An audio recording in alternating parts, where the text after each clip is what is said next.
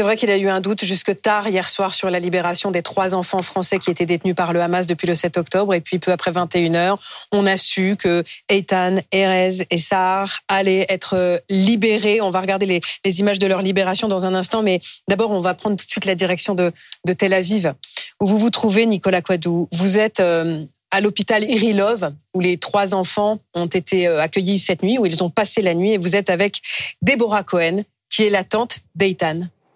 12 ans. Oui, absolument, Déborah, euh, qui euh, vous a prêté à aller voir Ethan. Je suis obligé de commencer par ça parce qu'on vient d'en parler, c'est extrêmement fort. Vous avez eu des informations sur comment Ethan a été traité euh, pendant sa détention. Est-ce que vous pouvez nous raconter? Oui, Ethan apparemment a passé des, horreurs là-bas.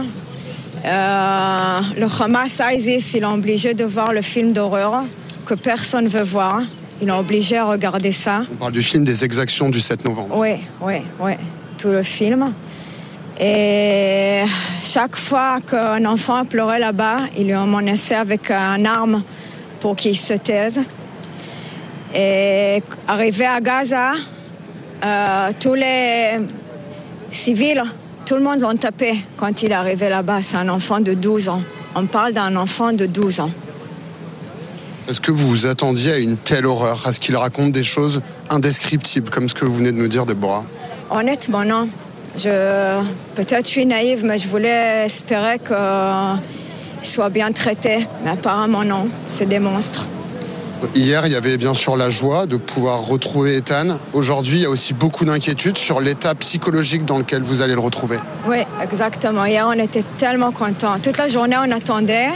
On était tellement contents, mais maintenant, quand je sais ça, c'est, je m'inquiète. Je m'inquiète et il y a encore son père là-bas et il y a encore 160 personnes là-bas qui ne sont pas revenues.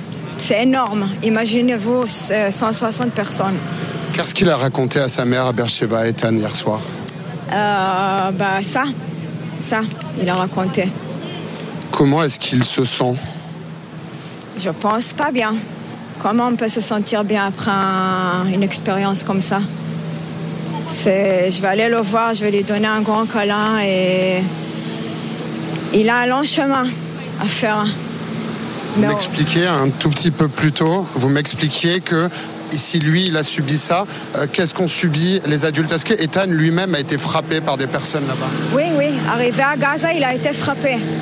Tous les gens là-bas, à l'entrée de Gaza, l'ont tapé. C'est un enfant. C'est. Qu'est-ce qui passe? Les, les femmes On sait qu'il y a des femmes qui ont été violées là-bas. Et les, les mecs, les garçons, je ne veux même pas imaginer maintenant. Est-ce que Ethan était seul lors de sa détention ou est-ce qu'il était avec d'autres otages? Est-ce qu'il a raconté ça déjà? On sait qu'il a été une partie tout seul et l'autre partie euh, avec des gens qu'il a connus. Comment est-ce que se passaient ces journées dans cette détention? Est-ce que vous saviez où il était détenu? Dans un sous-sol, dans une pièce? Euh, Je pense dans un sous-sol, je ne sais pas encore dans une chambre avec euh, les gens de kibbutz, pas tous les gens bien sûr. Euh, je ne sais pas ce qu'ils ont fait toute la journée. Par rapport à cette vidéo qui lui a été euh, projetée, est-ce que vous vous attendiez à ce qu'il soit maltraité? Est-ce que vous attendiez à un tel niveau d'horreur? Non, non, c'est inimaginable. Vraiment, je ne sais pas qui peut faire des choses comme ça. Vraiment, c'est est-ce que depuis qu'Etan est revenu ici en territoire israélien, il a exprimé une envie particulière? Je ne l'ai pas vu encore. Alors je ne sais pas, mais tel que je le connais, c'est un enfant calme. Ça va prendre du temps qu'il va sortir ses émotions. Comment est-ce que vous vous attendez euh, pour les prochaines semaines, les prochains mois, qui on imagine vont être extrêmement difficiles pour aller au-delà de ce traumatisme? Euh, Beaucoup de psychologues, beaucoup d'amour, beaucoup de câlins, à être entouré par toute la famille et qui sent qu'on est là pour lui. Tout ce qu'il a besoin, on est là pour lui. On va être tout le temps autour de lui. Là, vous vous apprêtez à aller le voir avec l'hôpital. Vous êtes venu avec toute la famille. C'est important d'avoir tout le monde autour de lui aujourd'hui. Oui, oui. Mes enfants, ils attendaient ça avec impatience. On voulait déjà hier, mais on voulait lui laisser le temps. Là, les enfants se sont réveillés. On va voir Ethan, on va voir Ethan. Ils attendent. Merci beaucoup pour votre témoignage, Déborah. Merci beaucoup pour votre témoignage extrêmement difficile, mais très important, qui, après quatre jours de première libération, commence à nous donner une indication sur ce qu'ont pu subir tous ces otages dans la bande de Gaza. Grégory Philippe, je crois que c'est la première fois que nous avons un témoignage aussi fort sur la façon dont ont traité, été traités les otages, et notamment les enfants. On parle de violence physique, de menaces avec armes, et Déborah évoquait la projection de ce film épouvantable des exactions donc commises par euh, le Hamas. Vous voulez bien nous raconter ce qu'il y a dans ce film qui a été projeté notamment aux députés euh, français?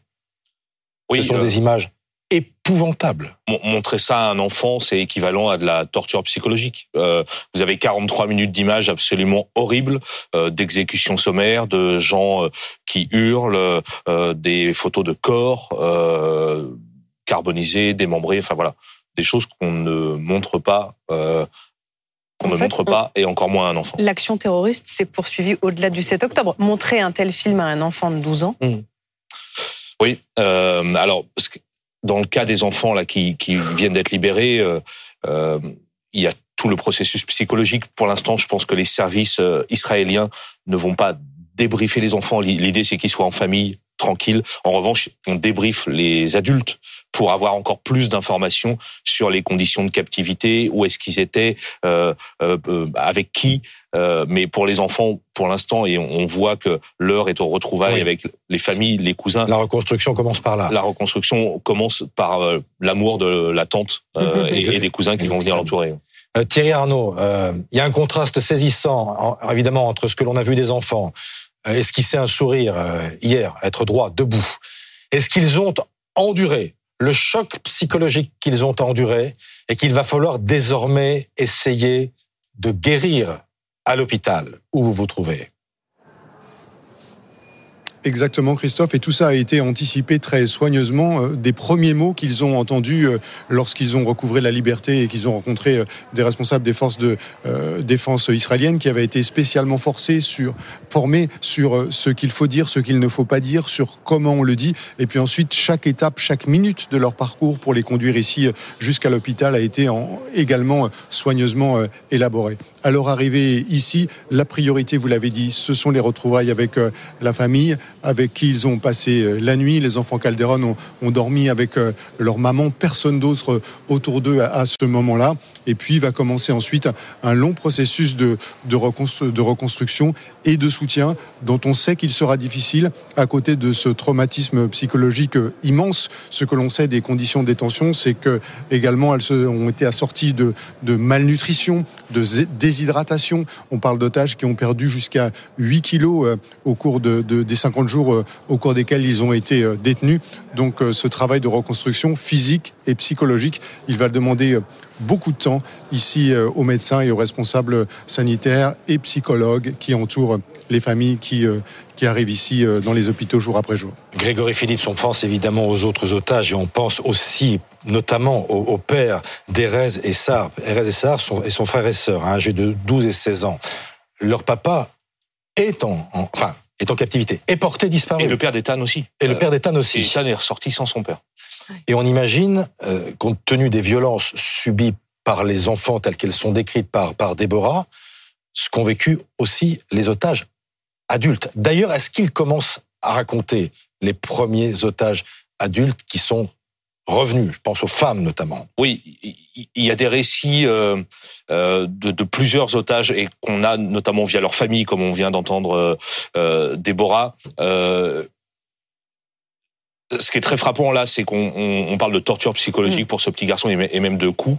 Euh, les autres témoignages euh, ne, ne parlent pas forcément de mauvais traitements, si ce n'est évidemment la captivité, euh, d'être tenu enfermé dans des endroits euh, sombres, obscurs, ce qui est déjà évidemment extrêmement compliqué. Mais les autres témoins n'ont pas parlé de, de coups ou de blessures, par exemple.